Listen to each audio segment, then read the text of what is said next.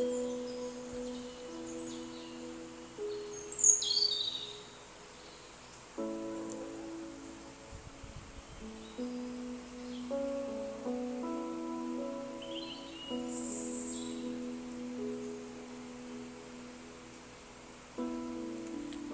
mi nombre es Marlene, estudiante de Derecho y Ciencias Jurídicas en la Universidad Interamericana para el Desarrollo UNIT.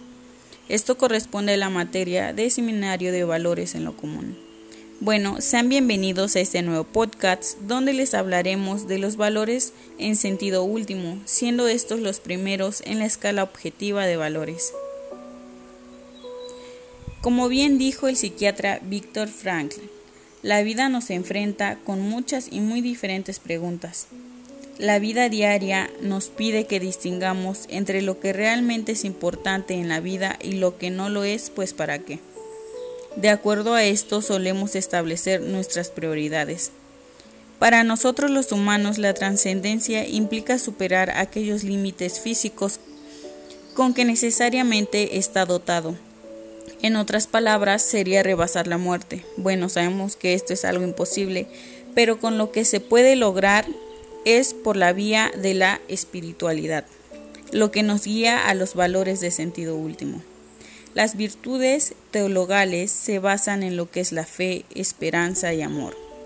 Esto nos lleva al punto que nos dice que el primer amor es Dios, por el cual por medio de la caridad es posible amar a nuestro prójimo como a nosotros mismos por el amor a Él.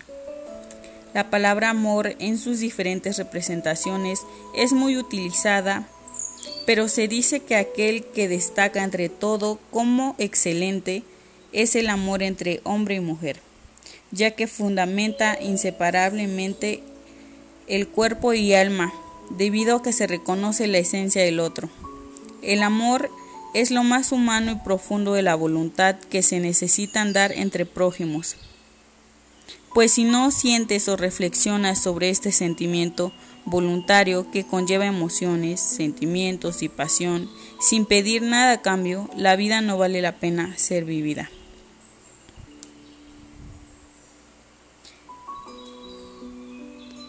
Este acto de voluntad se conforma de cinco maneras. La primera sería el deseo y el conocimiento profundo del ser amado.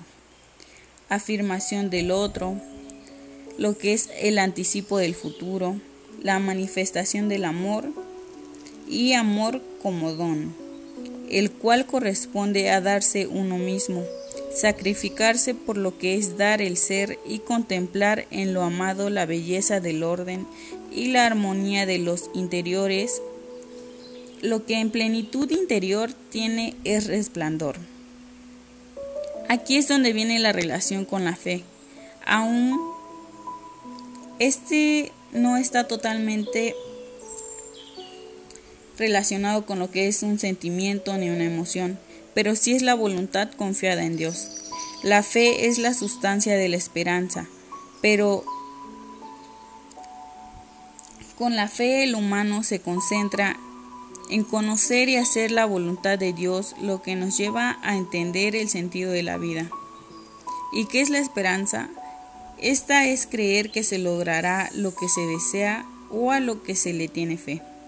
La vida eterna es una realidad desconocida, pero es aquella esperanza de que se viva plenamente en satisfacción con Dios. Bueno, eso ha sido todo. Espero y les sirva de reflexión con, con respecto a los valores del sentido último. Muchas gracias por su atención. Hasta la próxima.